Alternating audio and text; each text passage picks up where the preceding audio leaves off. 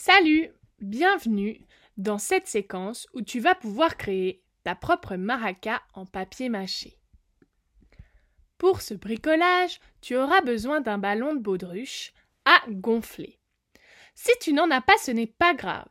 Tu peux le remplacer par un autre objet, comme par exemple un rouleau de papier toilette vide, une bouteille en pète, une boîte de conserve, fais quand même attention à ne pas te couper, et plein d'autres objets que tu trouveras chez toi.